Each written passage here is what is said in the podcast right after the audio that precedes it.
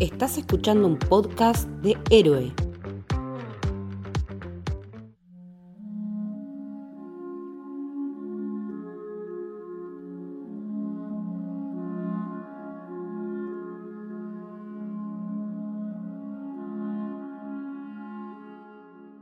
Bienvenidos y bienvenidas al Camino del Héroe. Mi nombre es Lucas y estoy con Mili.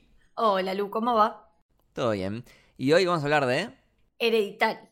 Una película de la que siempre quisimos hablar, siempre la tuvimos ahí en agenda para dedicarle un episodio.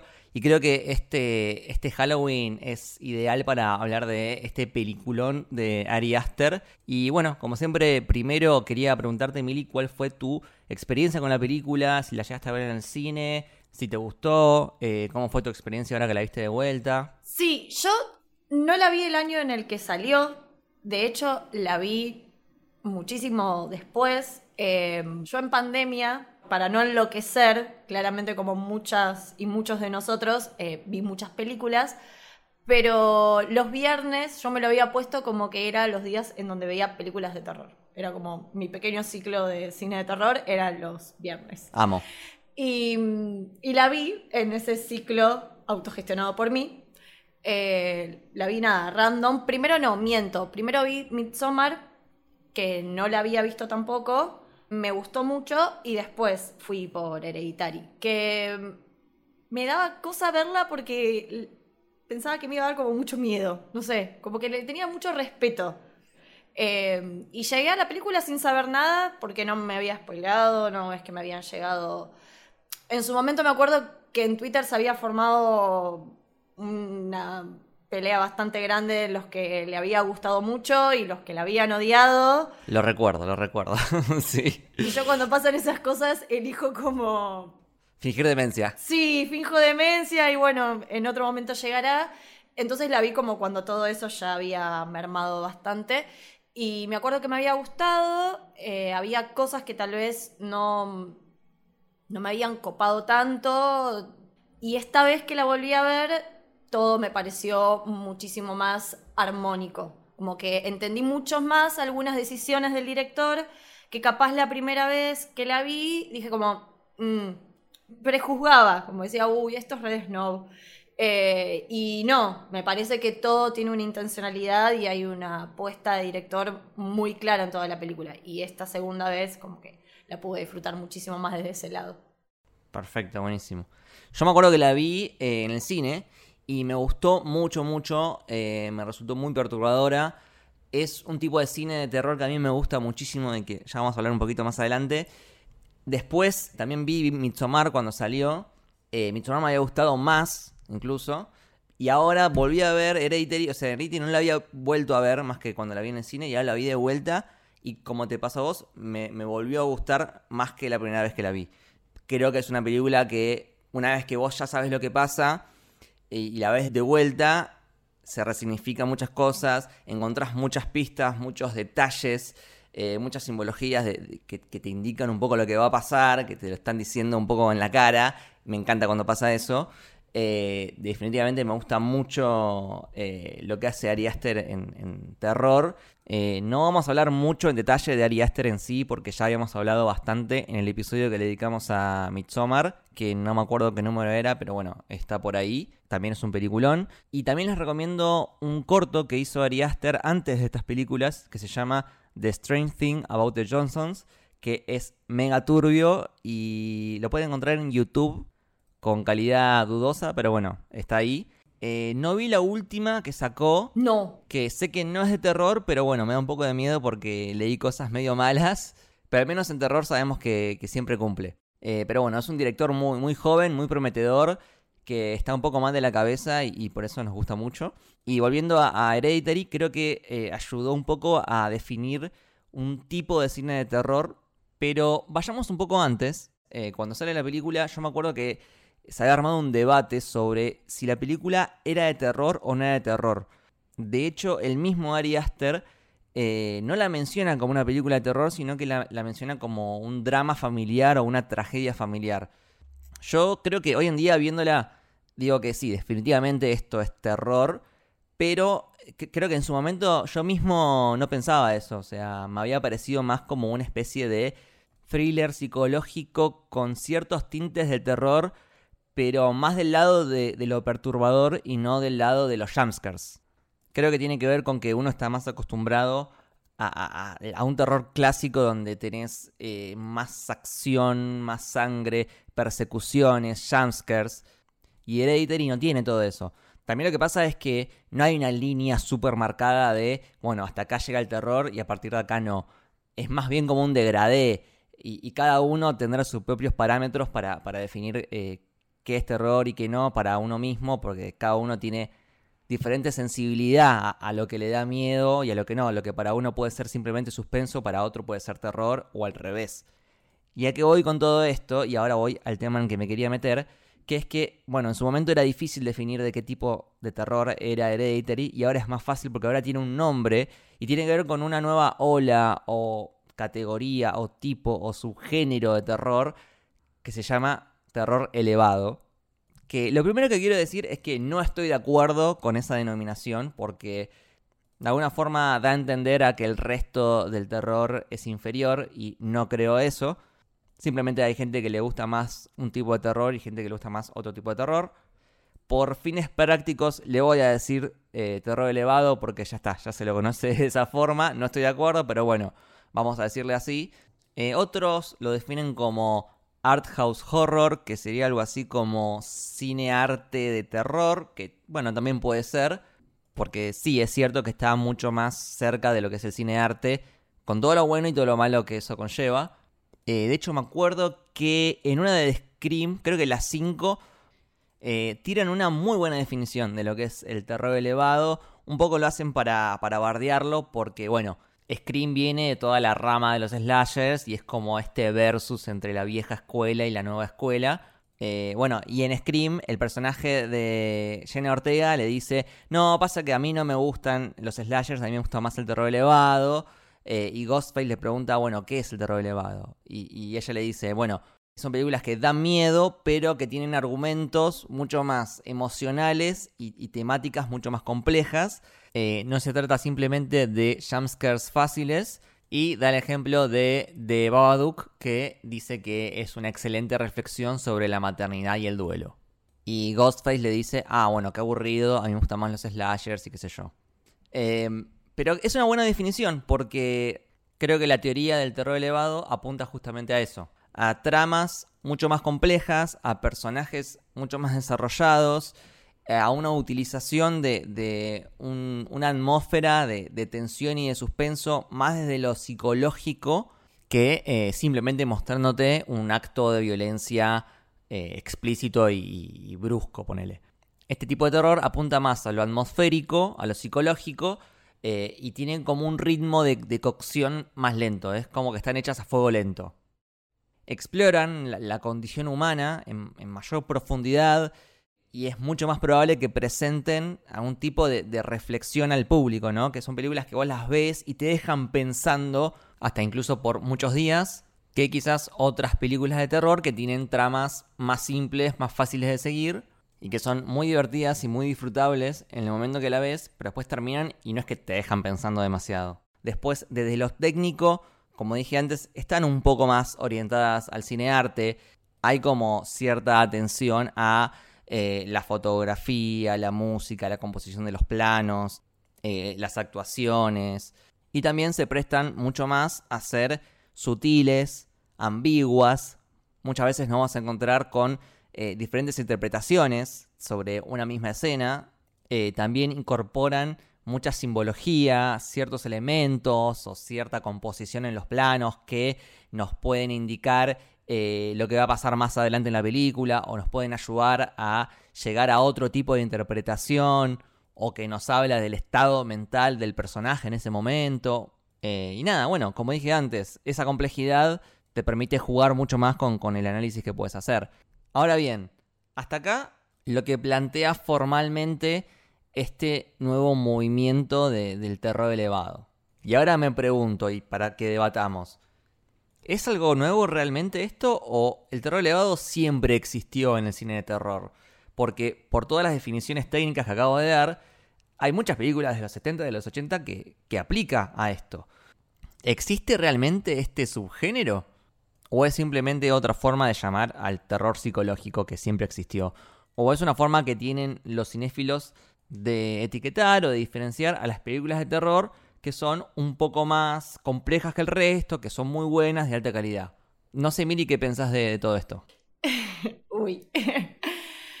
a ver, para mí, partiendo de la base, no es un, no es un subgénero. Para mí es una categoría que tal vez algunos directores o cinéfilos toman y me parece que lo que hace esa categoría es desprestigiar el terror en sí, porque nosotros no conocemos el drama elevado o la comedia elevada, entonces no debería haber un terror elevado.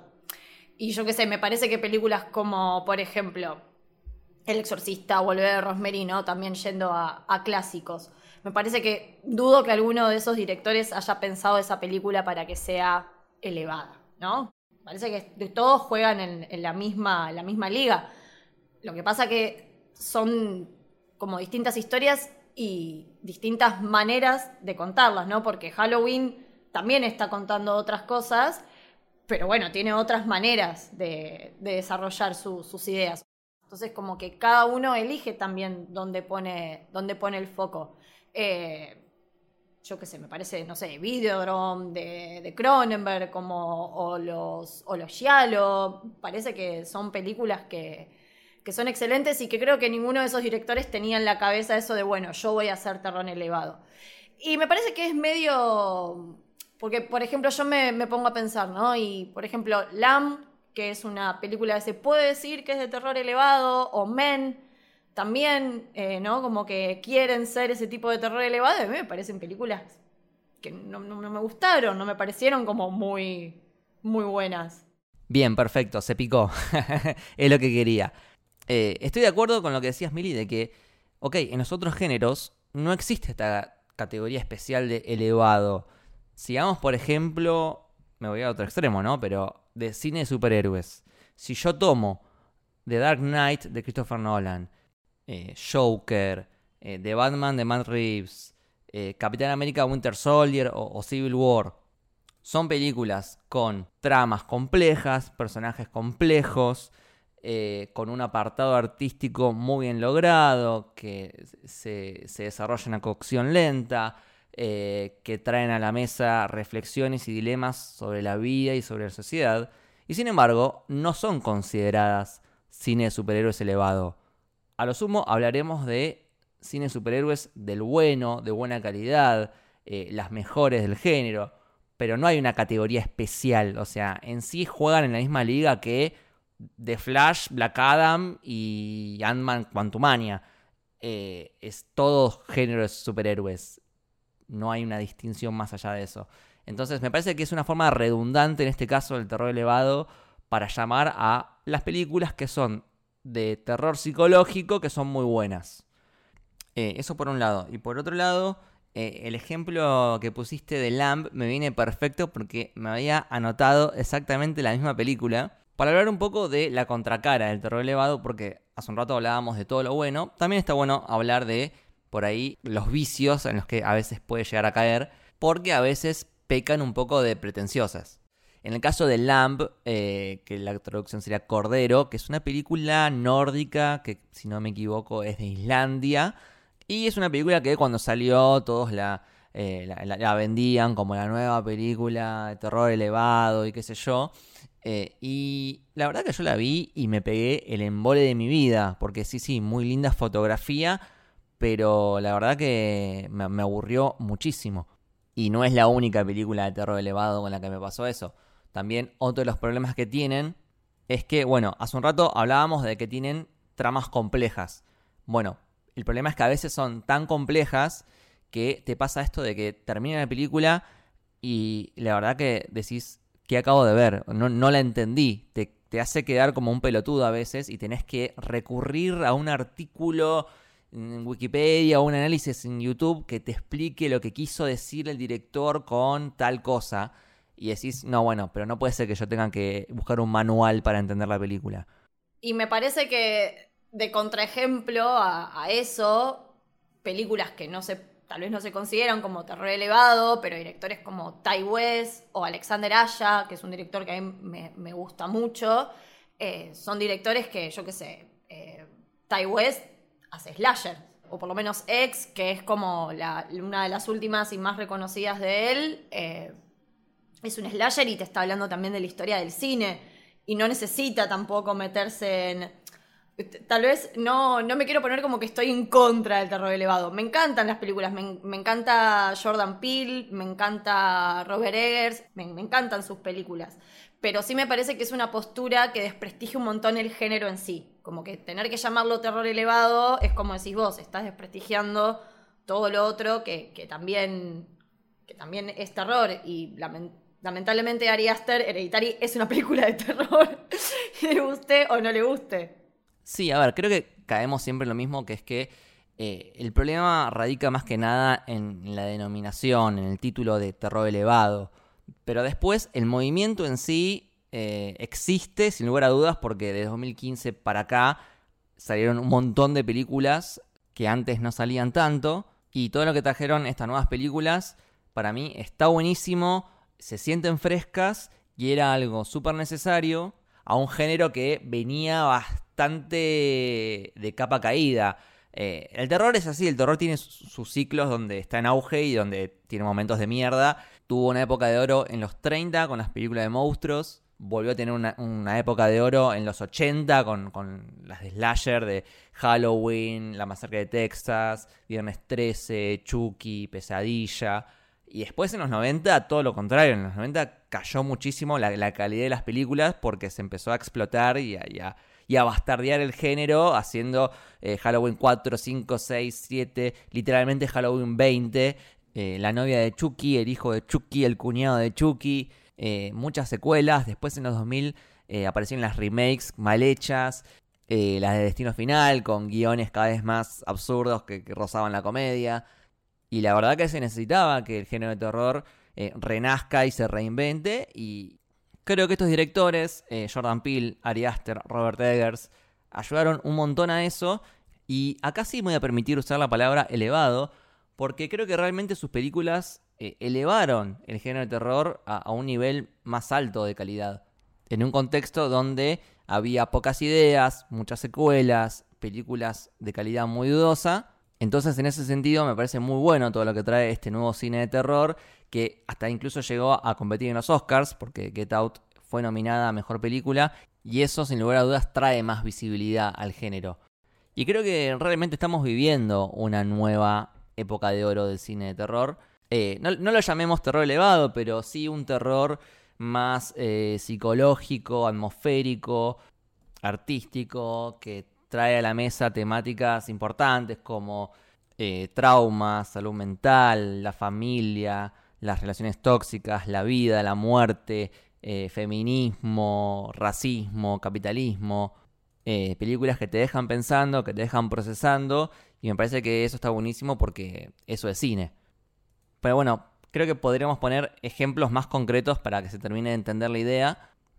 como venimos repitiendo hace rato, hay tres padres fundamentales de este movimiento que son Ari Aster con Hereditary, Midsommar, después tenemos a Jordan Peele que hizo Get Out, siempre que hablamos de terror elevado, Get Out es una de las primeras que, se mencionan, eh, As, Nope, Nope es mi película favorita del año pasado, eh, después tenemos a Robert Eggers con The Witch, también una de las primeras en considerarse terror elevado, eh, The Lighthouse, y si queremos englobar a estos tres directores, tenemos la productora A24, que tanto queremos en este podcast, y que fue una de, las mayores propulsoras de este nuevo cine de terror. Bueno, a mí también me, gusta mucho, de hecho, Babadook es una película que yo disfruto y disfruté un montón, creo que tiene mucha relación también con Hereditary, eh, y, nada, sí, sé que entra dentro de esa categoría y la disfruto un montón también, me parece buenísima. Mother también, Daronovsky me parece muy buena. Sí, buenísimas. Y que ambas hablan de maternidad. Eh, otra que habla de maternidad es Huesera, película mexicana que vimos el año pasado en el Festival de Mar del Plata y que súper recomendamos. Eh, ¿Qué más? La historia del oculto, película argentina. Ro, película francesa. His House, película que habla sobre los refugiados africanos. Eh, y bueno, si querés ir un poco más allá, podríamos decir que las de Lars von Trier podrían considerarse cine de terror elevado. Sí, Anticristo. Anticristo, eh, The House That Jack Built. Bueno, ves, yo por ejemplo con esa última, Tuve que leer un, un análisis para entenderla. una tesis. Eh, pero bueno, hay muchas películas más. Y después hay películas que vos, Mili, hace un ratito mencionabas algunas. Películas que son más viejas, que son clásicos, pero que si saliesen hoy en día, sin lugar a dudas, la gente diría que son terror elevado. Ese es un lindo ejercicio para hacer. Vos mencionabas eh, El bebé de Rosemary, creo que definitivamente sería considerada terror elevado. Eh, el exorcista, eh, Possession, Late the Right One In, The Wicker Man, Funny Games, Los Otros. Pero bueno, le dejamos a los oyentes que nos cuenten qué piensan ustedes de lo que es el terror elevado y que nos digan si, si falta alguna en la lista o si tienen ustedes alguna favorita. En fin, eh, creo que hablé mucho, perdón, pero es un tema que me apasiona. Es que estos son debates que generan más rispideces en fin Twitter y... Sí, como que la, idea del terror también es un poco eso, es verlo, es que te incomode o que te dé asco o que te genere cosas. Mientras una película te genere cosas, me parece que- que está bien.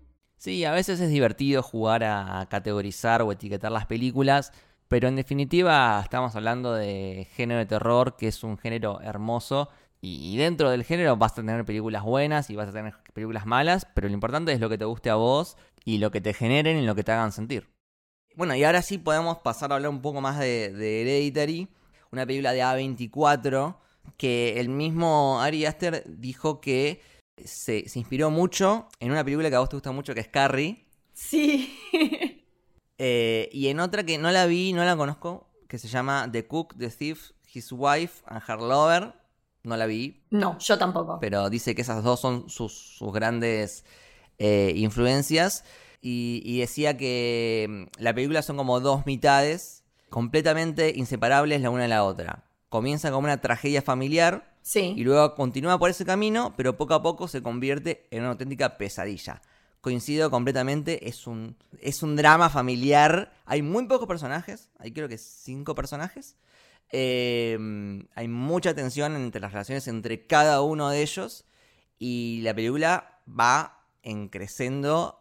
Ya el- los últimos 20, 30 minutos son brutales, son increíbles, son totalmente hipnotizantes. eh, y nada, es para mí el, el final es como que te deja wow. De hecho, vos que decías, el final es impactante, si nos lo ponemos a pensar, y es algo que me di cuenta de esto que decíamos antes de volverla a ver, de que la película termina muy parecido como empieza.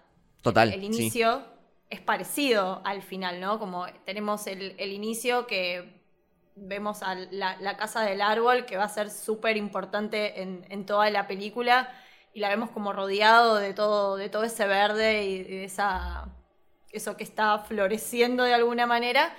Y la cámara como que se va, se va alejando, hace un paneo general al, estudio de, de Annie, entra una de las casitas, estas maquetas que ella, que ella construye, y resulta ser que es como la habitación, como que no, es la habitación de Peter, uno de, sus dos hijos. Y bueno, Peter se levanta, habla con el padre y demás, pero me parece que ya desde ahí también, como decíamos antes, ¿no? Desde el inicio te está diciendo como, como varias cositas, ¿no? Como, bueno, esta es el hogar, lo que representa una casa, una familia, una familia rota, o una familia que está por romperse. También esto de, de que sean muñequitos, ¿no? Como esto de, de quién los controla, Claro. eh, quién, quién está ahí moviendo, moviendo las, las piezas. Eso me, me parece como un, un inicio muy interesante también. Sí, y que termine de esa forma, pero al revés. O sea, en la última escena estamos en la casa del árbol y la cámara se aleja y nos damos cuenta que es una maqueta. De alguna forma nos está diciendo que durante toda la película nosotros estamos viendo a esta familia tan de cerca que no nos damos cuenta de que era una maqueta. Y al final, cuando terminamos y vemos el resultado de este plan orquestado por esta gente y vemos todo un poco más de lejos, ahí sí nos avivamos y nos damos cuenta de que todo era una maqueta, todo era una situación planeada y orquestada por eh, esta secta y, este demonio, ¿no? Eh, de hecho, durante toda la película hay referencias a esto, al libre albedrío. Eh, en, la, una clase en el colegio hablan de Hércules y que no puede escapar del destino, de que son piezas de ajedrez en un tablero. Por eso digo que está buenísimo verla de vuelta, porque cuando ya sabes esto, Ari Aster ves que dejó un montón de pistas de lo que está pasando y, y podés empezar a ver los hilos y cómo se mueven y, cómo te das cuenta de que justamente todo es una maqueta, todo está eh, forzado artificialmente para que sucedan las cosas que, esta secta quiere. Este, y una cosita que quería destacar sobre lo que dijiste vos, Mili, es em, en esta primera escena donde vemos la maqueta y la cámara se va metiendo adentro hasta que termina siendo el cuarto real de Peter. Te juro que la vi 20 veces porque quería encontrar el momento en el que dejaba de ser maqueta y pasaba a ser eh, la vida real y, como que no encontraba el corte. Está muy bien hecho, muy bien hecho. sí, sí, sí, la, la, verdad que sí. Que de nuevo habla de esta dificultad para poder diferenciar dónde termina la realidad y dónde empieza lo maquetado que es el problema que va a tener esta familia y, nosotros como espectadores. Y, y, también esto como que desde el inicio también te va dando varias pistas de, de, quién medio fue el que fue orquestando todo, todo esto, ¿no? Lo, tenemos el personaje de Annie, que es Tony Colette, que por favor, qué mujer, qué actuación, que merecía un Oscar, porque la verdad que es impresionante el, el laburo de, de, esa mujer. Y, también, ¿no? Como que su madre muere, me parece que ese es el, inicio de la película, empieza con, un duelo, su, madre muere y es una figura muy misteriosa, ¿no? Que durante toda la película se va un poco descubriendo quién era también. Sin estar el personaje ahí, está siempre presente durante toda la película. Está, claro. Eso, como sin estar, está y como que la vamos descubriendo a partir de los, de los relatos de, Annie, y uno de los primeros relatos es el que tiene con, su hija, con Charlie, después del, velorio, que le dice, vos sabés que eras la preferida, que ella te quería un montón, como que ahí ya nos da la primera pista de que, bueno, el personaje de Ellen tenía un vínculo muy especial con Charlie, y a su vez también hay un dato muy importante que Charlie dice, ella hubiera querido que yo fuera hombre. Claro, eso después es importante. Eh, en esa escena del funeral hay muchos detalles. Incluso el, discurso que dice ella es como bastante raro. Sí. No, es, no, es, un discurso común, porque suelen ser como un poco más lindos. Y ella es como que tira todas pálidas sobre la madre, de que era cabeza dura, de que era muy misteriosa, de que era muy secretista, todo malo. Se ve que no la quería mucho. Pero una de las cosas que dice es que, che, estoy viendo muchas caras nuevas, muchas caras desconocidas. Y claro, después te das cuenta de que esa es la gente. De la secta. Que es de la secta de la madre. Sí, sí. De hecho, el, tipo que, que, le sonríe a Charlie cuando ella está yendo a saludar al cuerpo de su abuela, hay uno que le sonríe de oreja a oreja, es como. Se lo, es muy visible. Y es el primer hombre que vemos al final de la película desnudo que, aparece con, toda, con toda la secta.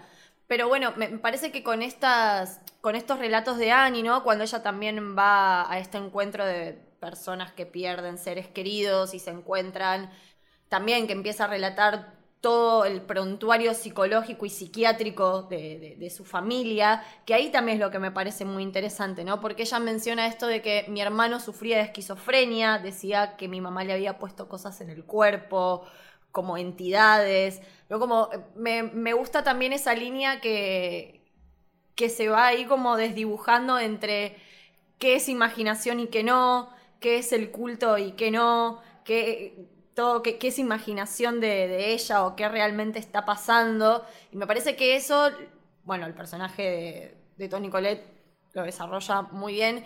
Y, el, y sobre todo esta entidad de Ellen como orquestando todo desde el, desde el más allá, me parece como muy, muy interesante.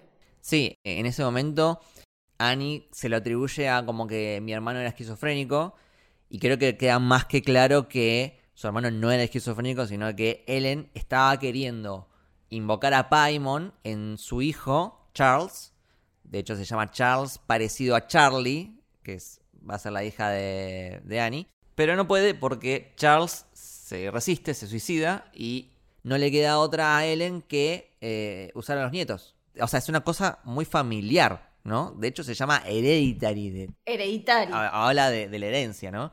Y otra cosa, esto también es como sutil. Yo entendí que una de las cosas que le trae este demonio es fortuna. Sí. Porque la casa en la que viven, la cantidad de autos que tienen y todo eso, de un lugar lo tiene que haber sacado. Entonces yo creo que por ahí viene la cosa también. Sí. Y algo que me resulta también interesante es que hablamos mucho del culto y este culto lo que hace es adorar a la figura de Paimon, ¿no? Que es este demonio, que no es casualidad también que hayan elegido a este demonio porque es- existe realmente, está en, en los libros y, y demás.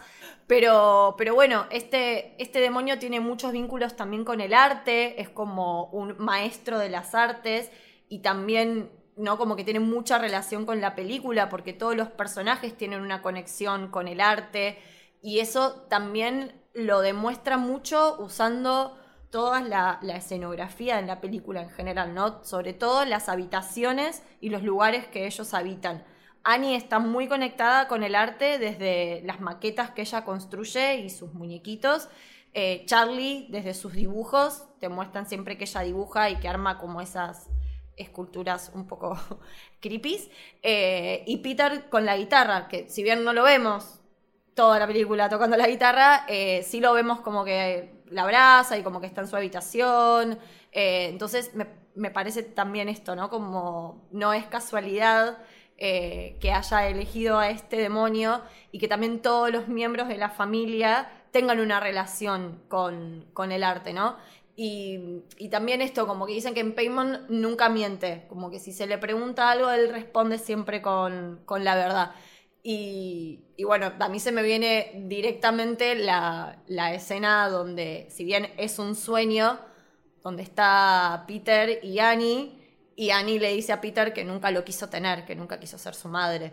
eh, pero- porque él le, le pregunta y ella le responde así a, a secas. Entonces me parece también eso como, como tomó todos estos elementos y tienen mucha simbología y mucha relación con todo lo que pasa en la película. También otra cosa es que si vos le pones justo pausa en el momento en que ella abre el libro que habla sobre Paimon, dice un par de cositas para mí claves, que él siempre va a poseer al miembro más vulnerable de la familia. Y también eh, dice que, eh, creo que ya lo mencionamos, que la, la- la posesión es más efectiva si es hombre. Claro. Es que tiene, perdón, pero tiene relación esto que decís porque cuando muere la abuela, la que más lo sufre es Charlie. Por lo tanto, la que termina estando poseída es, es Charlie. Y cuando muere Charlie, la que más termina pifiando y la que más termina entrando en un estado bastante vulnerable es Annie. Y después, cuando Annie termina como termina y Peter presencia todas esas cosas, obviamente después termina siendo como, bueno, el elegido termina siendo Peter. Y además de que era hombre, ¿no? Sí, totalmente. Podemos hablar un poquito de Peter también, ¿no? Sí, El actor se llama Alex Wolf, hace para mí un gran, gran laburo y para mí tiene dos escenas increíbles. Voy primero eh, con la segunda, que es eh, en la que él es poseído en el colegio y se golpea la cara contra el pupitre. Bueno, en esa escena el actor se dislocó la mandíbula en serio, real. ¡Ay, no! Sí, bueno, de hecho, la, la figura que hacen con la mano, que parece como un paso de danza casi, eh, es, es una de las esculturas de Paimon, eh, tiene la mano de la misma forma. Como que es medio que hay una conexión ahí entre él y Paimon. Y otra de las escenas que, que lo tiene como protagonista a, a Peter y a Charlie, y de la que tenemos que hablar sí o sí, es la escena del accidente en el auto. Tengo mucho para decir de esa escena. Uf, una de las más impactantes de la película. Primero, eh, el poste. Hay, hay un plano cuando están yendo a la, fe- a la fiesta del poste que ya tiene el símbolo, que es el mismo símbolo que tiene Annie en un collar, y ese mismo símbolo que eh, dibujan en el ático. Eh, ya estaba en el poste. O sea, ya algo iba a pasar ahí. Y cuando están volviendo, que a Charlie le, le, le da este ataque de, de alergia. Bueno, pasa lo que pasa, que, que nadie lo esperaba. O sea, la primera vez que ves la película para mí es realmente impactante. Primero porque, si no me equivoco, eh, Charlie es, es la que está en el póster. Claro. Eh, es medio psicosis, es una situación medio de psicosis. Tipo, Sí, sí, sí. estás siendo un personaje y vos decís, bueno, Charlie es la protagonista. Y de repente eh, muere. Aparte la forma en la que muere, bueno, uno puede interpretar varias cosas. Pero para mí, ese ciervo que está ahí en el medio de, de la ruta, yo interpreto como que lo pusieron a propósito. Sí, está todo orquestado. A la altura del poste, como buscando que se vaya para ese lado. Eh, de hecho, está basado en algo que pasó en serio. Esto es muy fuerte. Apa. Trigger warning, esto pasó en serio. Eh, lo cuento porque es, es- es terrible. Eh, pasó en Georgia en 2004. Estaban eh, dos amigos jóvenes volviendo a su casa, eh, muy borrachos, en el auto. Y uno de los dos saca la cabeza por la ventana para, para vomitar. Y el conductor, que también estaba borracho, hace un giro así medio brusco. Y el otro termina dando la cabeza con un poste y termina decapitado. O sea que si uno dice, bueno, pero realmente un poste te puede decapitar, sí. No, sí. A esa velocidad sí. Eh, no saquen la cabeza por la ventanilla, por favor. Eh, y no termina ahí, porque como dijimos antes, el conductor estaba borracho y nunca se da cuenta de lo que pasó con el amigo. Y llega a la casa y se va a dormir. Y quedó el cuerpo del amigo sin la cabeza adentro del auto hasta el día siguiente. Lo que pasa en la película. Muy parecido a lo que termina pasando en la, en la película, que llega Peter, que el Peter sí se da cuenta de lo que pasó, pero está tan en shock Es muy real. que es como que finge que no pasó nada y se va a dormir a su cama. En realidad no duerme porque queda con los ojos abiertos, siempre en estado de shock, hasta el día siguiente. Y se escuchan los gritos. Es muy buena esa escena porque lo ves a él con los ojos abiertos y ves como... Va, escuchás como eh, Annie se despide de su esposo, como un día normal. Escuchás la puerta, escuchás la puerta del auto y después escuchás los gritos. Eh, ahí también la, actuación de Tony Colette gritando. Es desgarradora, sí, es. eh, aparte, después cuando sigue la escena de ella en el piso gritando. Eso sí, las dos veces que vi la película, lo primero que pensé fue: así debe ser la reacción real de una madre que pierde un hijo. Tipo, fue lo. me viene esa imagen y digo: sí, tipo, esto es real. de- debe, debe generar este tipo de desesperación. A mí, en relación con esta escena, es mi preferida de toda la película. mi preferida, pero por toda la construcción que, que- tiene, y acá capaz me voy a explayar un poquito, eh, me parece que es una escena que empieza a construirse desde el inicio de la película, desde que la vemos a Charlie comiendo chocolate y a su papá preguntándole si eso tenía nuez o no tenía nuez, ¿no? Porque ahí nos están dando esa información que tanto necesitamos, que es saber que Charlie es alérgica a las nueces. Y también es una información que la película te da por algo. Es como que uno ya dice, bueno, esto, tengo que hacer algo con esto. Esto en algún momento va a repercutir de alguna manera. En la película, si le prestas atención, todo se usa. Todo. No hay nada que esté de más, no hay nada que sobre. Todo vuelve a aparecer. Es premonitorio. Desde, desde esa pequeña escena hasta después Charlie cortándole la cabeza a la, a la paloma. Me parece que esa, ese también es, es, un momento, es un momento clave, hasta premonitorio. En la habitación de Charlie vemos que hay como pajaritos también colgados en, en su habitación. Y después, desde que ellos entran a la fiesta donde Annie la obliga prácticamente a ir a Charlie, porque la obliga a ella, Sí, y bueno, hay una escena que es una cena familiar que para mí es, es buenísima, es increíble, eh, que es casi como una obra de teatro y para mí es uno de los núcleos de la película en la que el clima va, va creciendo porque empieza todo muy seco, muchos silencios, muchas situaciones incómodas. La paleta de colores es como lúgubre, pero también es como cálida. Y, y empiezan a, a reprocharse cosas, y empiezan a reprocharse cosas, se empiezan a discutir y terminan todos a los gritos diciéndose de todo. Eh, es buenísima. Y, y en esa discusión yo lo banqué mucho a Peter porque Annie le echa la culpa por, lo por el accidente y Peter le dice, mira, vos la mandaste a, a Charlie al- a la fiesta. Yo quería irme de joda tranquilo, no quería llevar a Charlie. Charlie tampoco quería ir y Annie la fuerza. Claro, ella no quería ir. Así que nada, lo hubieses dejado ir al pibe, irse de joda tranquilo y sin romperle las pelotas y listo. Porque después pasan estas cosas. Eh, y bueno, cuando ellos entran a la fiesta, vemos que es un frame, porque es, un frame de dos chicas picando violentamente, porque están tipo picando violentamente nueces, y decimos, bueno, acá algo va a pasar, aunque es un frame que dura, nada, segundos. Él se separa de Charlie y dice, bueno, él se quiere ir a drogar con sus amigos, tranquilo, la deja a Charlie y le dice, anda, come torta, mira qué rica que se ve. Y ahí me parece que el manejo del suspenso que empieza a tener la película es magistral, porque nosotros ya sabemos que esa torta tiene nuez. Nosotros ya tenemos esa información. Vos decís, bueno, acá va a pasar algo. Como que todo el tiempo estás diciendo, bueno, acá va a pasar algo. El tema es que no te imaginas qué o no te imaginas cómo.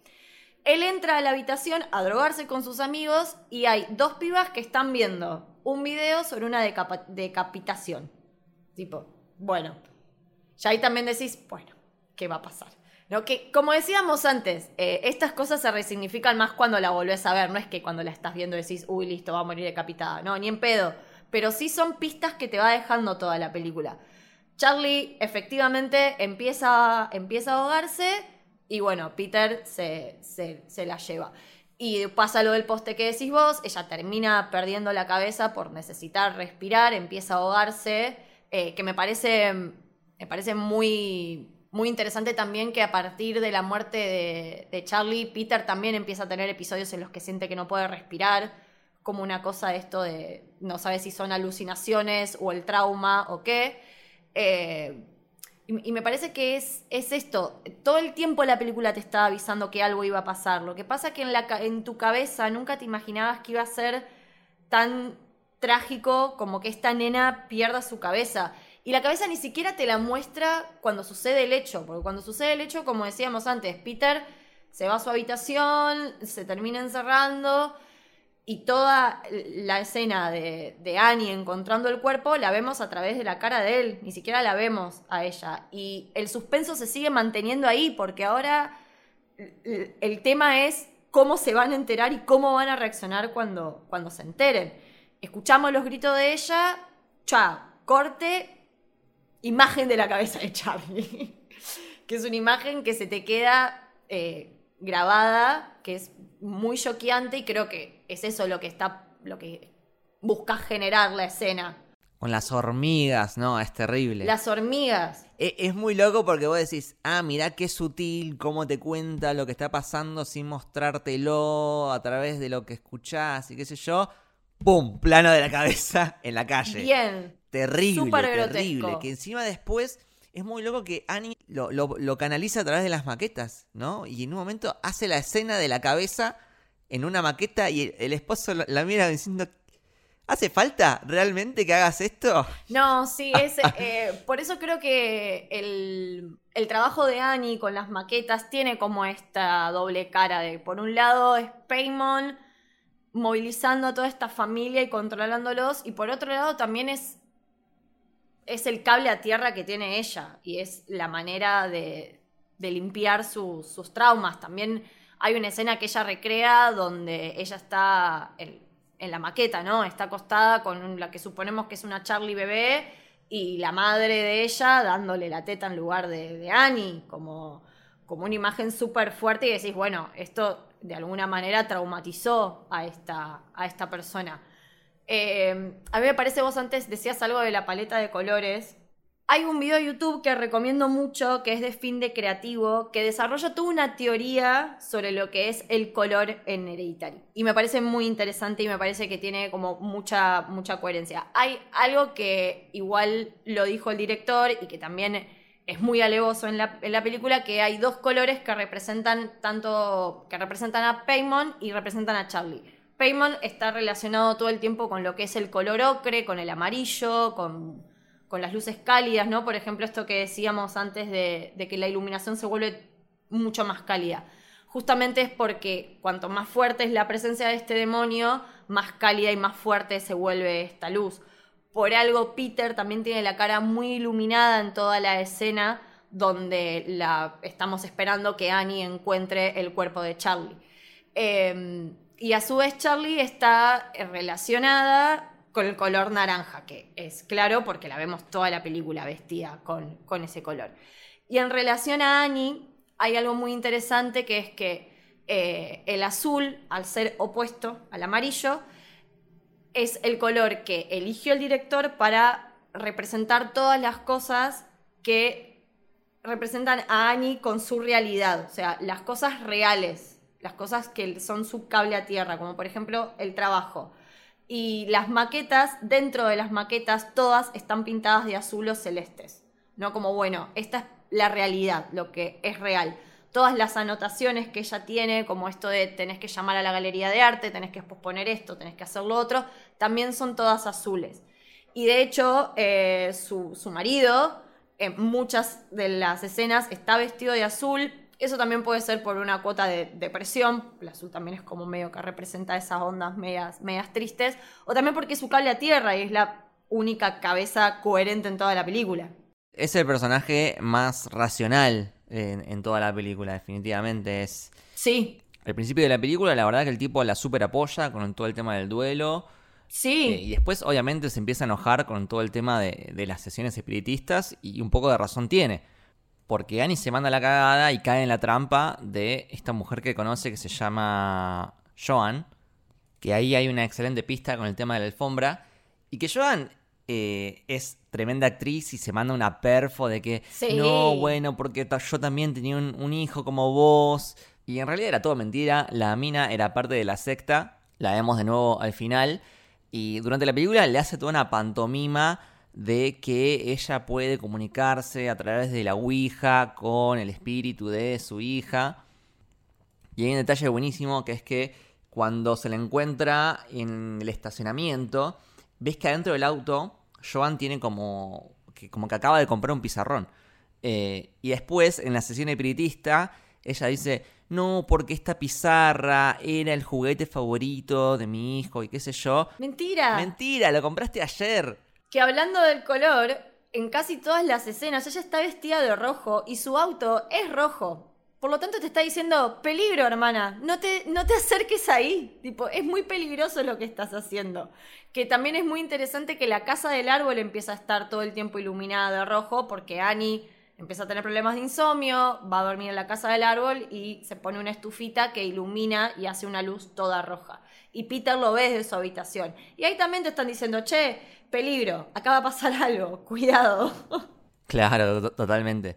Eh, y bueno, todas las escenas de, posesiones, ya cuando lo hace Annie en su casa, tengo que decir que la, actuación de Tony Colette es magistral. Las caras que pone. Son excelentes. Son excelentes. Y después toda la situación con, el tema del cuaderno. Que ella entiende que, si lo tira al fuego, ella se va a quemar. Entonces le pide al esposo. El esposo no quiere tirarlo, lo, termina tirando ella. Pero, oh sorpresa, se termina quemando el esposo. Que yo creo que eso tiene que ver con, esta naturaleza un poco engañosa de, los demonios, como que no sabemos muy bien cómo funciona. Vos pensás que, que, hay una regla y en realidad después el, demonio hace lo que quiere.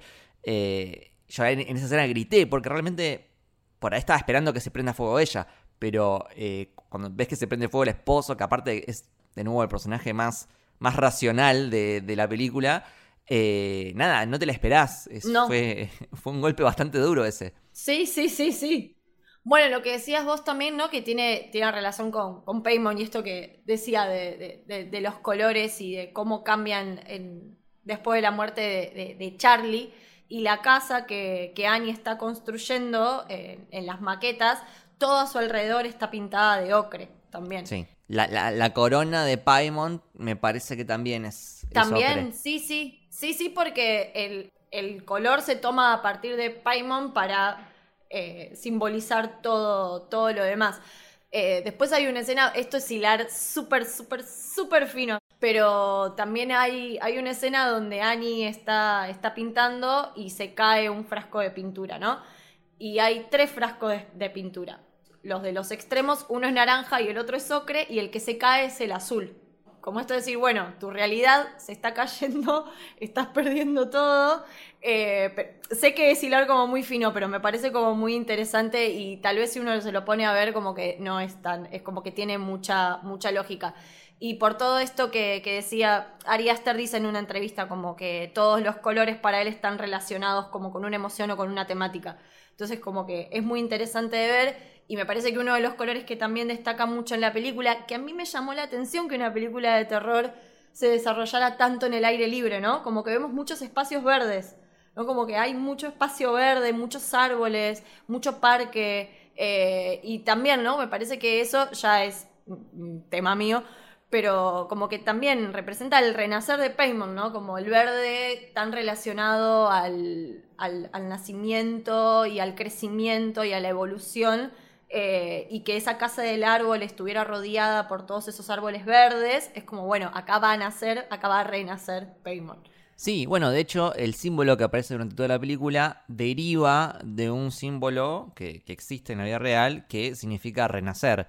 Eh, no es exactamente el mismo símbolo porque eh, ahora se acostumbra no, en las películas, no usar exactamente estos símbolos demoníacos porque dicen que trae mala suerte. Las películas que lo han hecho se transformaron en películas malditas, eh, como El Exorcista, eh, The Omen, El bebé de Rosemary, que terminan en tragedias. Eh, entonces, bueno, ahora lo que hacen es como, bueno, cambiarle unas cositas para que no sea exactamente el mismo. También vemos a lo largo de la película algunas palabras escritas en las paredes. Esto, bueno, no te lo explican, lo tenés que buscar, pero una de ellas es Lift Touch Pandemonium, que la traducción en latín sería algo así como abrir el infierno, porque eh, Pandemonium significa todos los demonios y es la forma en, en la que eh, Satán se, se refiere al infierno. Así que nada, es como una especie de frase para eh, invocar o para abrir el portal y que, entre Paimon. Y bueno, ya yendo para el final, hay dos escenas que me encantan. Una es, ay, por favor, la escena que está Peter en su habitación, con todo oscuro, y él está en la cama, y de repente te das cuenta que está ella atrás, pegada a la pared. Es tremendo. Aparte, la primera vez que yo vi la película, yo tardé en darme cuenta que ella estaba ahí. Eh, pero si prestas atención, desde que comienza la escena, ella está ahí.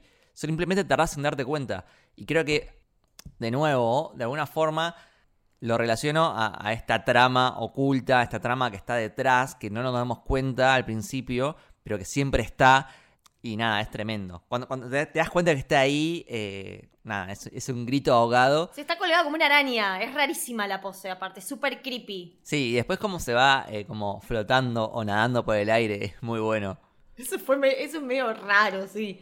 Yo creo que esa escena funciona mucho, aparte, eh, que me parece muy efectiva, porque es totalmente lo contrario a todas las escenas eh, de jumpscare, entre comillas, que habíamos tenido en toda, en toda la, la, película. A mí me gusta mucho cómo maneja, maneja estos climas o estas escenas más de, de terror en toda la película, porque la mayoría se desarrollan de maneras muy, muy parecidas, ¿no? Como que primero te muestra la cara del personaje, ya sea asustándose o, o desfigurándose o maravillándose por ver algo, y después te muestra qué es lo que está viendo ese personaje. Entonces, eh, como por ejemplo, esto cuando vos decías, ¿no? Cuando Anya encuentra por primera vez el, libro este medio, medio satanista.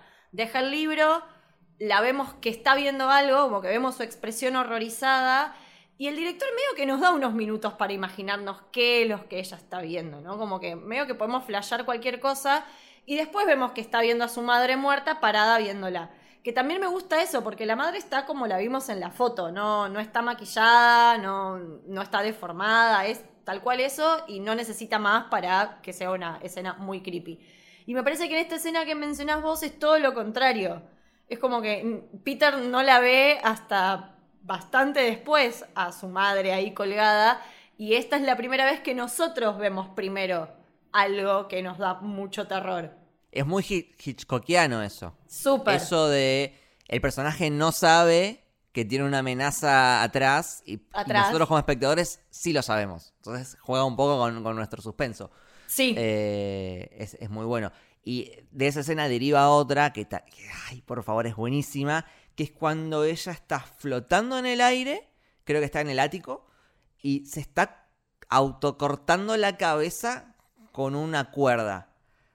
Por lo que investigué, es la, la cuerda es una cuerda de piano. Y si vos ves, en la casa hay un piano. De nuevo el tema de la música, ¿no? Como decías vos antes. Sí, sí, sí, del arte, sí, súper. Creo que cuando, cuando se corta la cabeza no lo ves, esc- escuchás cómo cae. Porque eh, en ese momento el, el- el plano cambia y te muestran la casa de lejos. Porque me parece que Peter se tira antes de que ella se termine de cortar la cabeza y como que nosotros nos... el- la escena está apuntada en Peter, entonces él cae en el jardín y lo que escuchamos es de fondo la cabeza, tipo, primero seguimos escuchando la cuerda y después la cabeza cayendo, que aparte me mata porque hace la película hace un corte, la casa está de día, tipo de corte, la película, la casa está de noche y todos los cuerpos en bolas, tipo, de repente hay un parque, está el parque de la casa con todos viejos en bolas. Qué creepy. No, te- te- te- tremenda, tremendamente creepy. Y encima, como decías vos, después el cuerpo también, el cuerpo de Annie que empieza a flotar y se va a la casa del árbol. Es como. Sí, sí, sí. Bueno, ya toda esa escena del final es totalmente hipnotizante. A esta altura, Paimon ya ganó. Ya ganó. Simplemente vemos eh, la ceremonia de, de coronación. Nos muestran un poco más eh, cómo está conformada esta secta. La vemos de nuevo a Annie eh, sin la cabeza, en posición de adoración. También está eh, la madre de Annie, también sin cabeza, en posición de adoración. Y un último plano de Joan eh, sacándole la corona a la estatua y poniéndosela a, Peter. Que además yo lo relaciono con un dibujo que aparece antes en la película, que es de la paloma con la corona. Y en ese momento Peter, como tiene esta, esta curita en la nariz, medio que te hace acordar a, una paloma. Eh, y después, bueno, la, cámara se aleja, vemos todo como si fuese una especie de maqueta y termina como empieza. Eh, todo cierra a la perfección. Sí, a mí hay algo que, que me quedé pensando por lo que habías dicho vos antes de cuando se prende fuego el marido, ¿no? Y por qué él se prende fuego. A mí me parece que era. Él no era parte de ese culto y no tenía que ser parte de ese culto, porque no vemos el cuerpo de él adorando a, este dios. Vemos estos tres cuerpos, pero no, no está el cuerpo del marido. Como que parece que también es un poco esa la. No, no creo que haya sido azaroso para Ari Aster el, el matarlo o por qué matarlo. Tal vez es como, bueno, no tenía que ser parte de este culto y en cuanto se encontró una posibilidad, se lo pasó a mejor vida. Sí, es que él es el que no es parte de la familia. O sea, técnicamente eh, no, no es parte de la rama sanguínea que viene de- desde Ellen. Claro. Y de hecho es el único que no termina decapitado, porque después Ellen decapitada, Annie decapitada y Charlie decapitada. Sí, y, y si me pongo de vuelta con un tema con esto de, de los colores, eh, acá don- es donde más vemos el ocre y el amarillo en su máximo esplendor.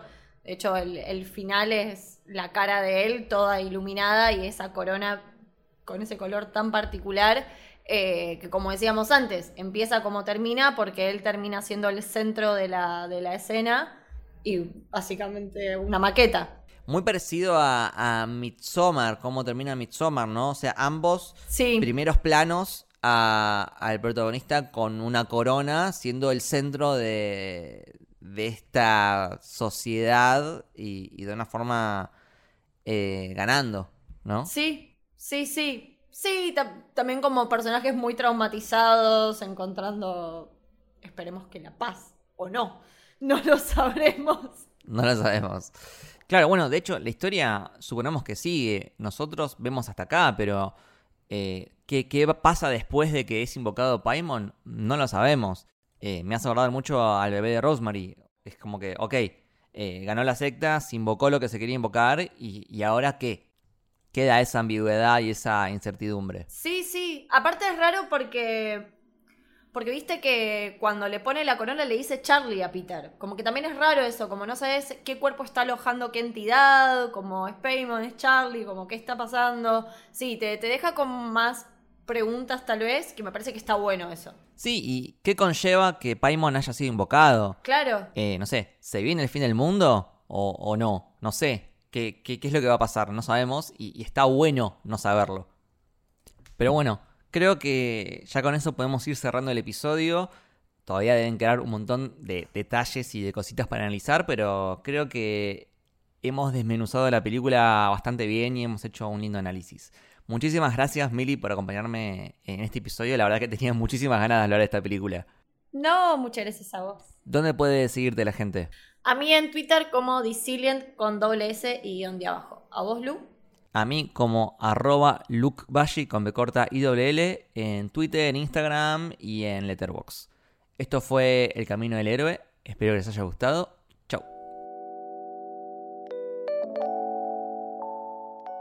Si querés seguirnos en redes, podés hacerlo en Twitter en arroba Camino Héroe y en Instagram en arroba Camino del Héroe.